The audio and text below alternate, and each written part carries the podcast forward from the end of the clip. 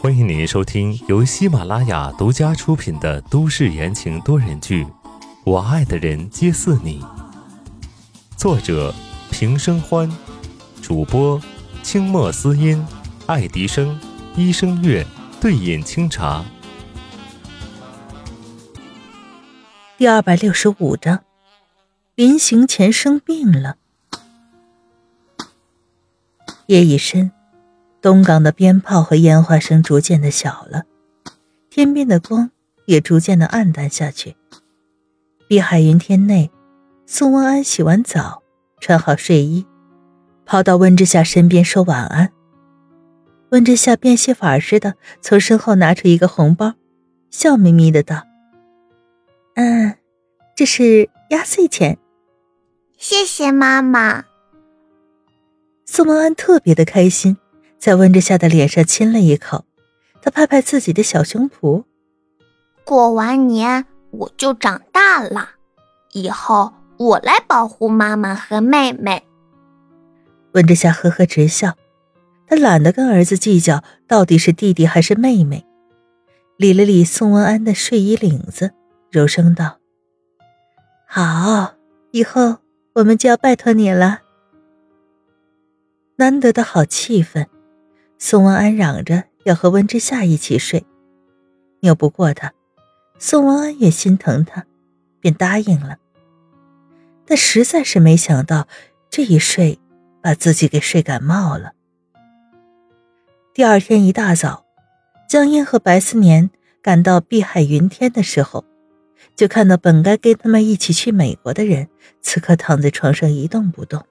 夏夏，你还好吧？白思年看着面色微红、窝在被子里的温之夏，担忧不已。站在床边的宋文安一脸的愧疚。没事的。温之夏有气无力，连眼皮都懒得抬。你这叫没事？江烟眉目圆瞪，坐在了温之夏的床前。你这脸红的跟昨晚的烟花一样了，不行，得送你去医院。不用了。温之夏强撑着睁开眼睛，拉住江烟道：“我已经让于婷婷过来了，她最了解我的情况，你们不用担心。”说话又指了指墙边的行李，继续道：“我就不跟你们去了，那是安安的行李箱，你们带她好好玩。”一口气没倒上来。温之夏呛住了喉咙，剧烈的咳嗽起来。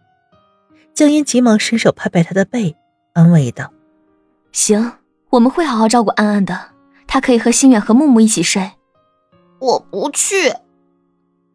宋文安扬着小脸儿，倔强的拒绝，眼中分明还有泪光。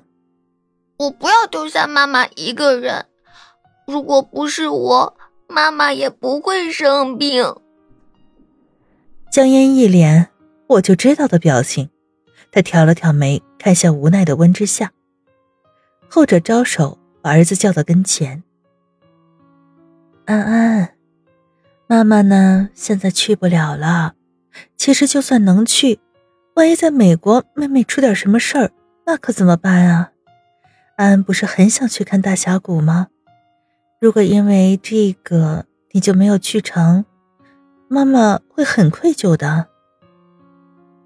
江烟露出了鄙夷的眼神：“你这是道德绑架呀！”温之夏无力的掀了掀眼皮：“有用就行呗。”于是，在亲妈的一番忽悠下，宋小朋友成功的被忽悠的独自去了美国。白思年帮忙搬运行李，宋汪安一步三回头的退了出去。江烟走到门口，突然回头道。你怎么知道是妹妹？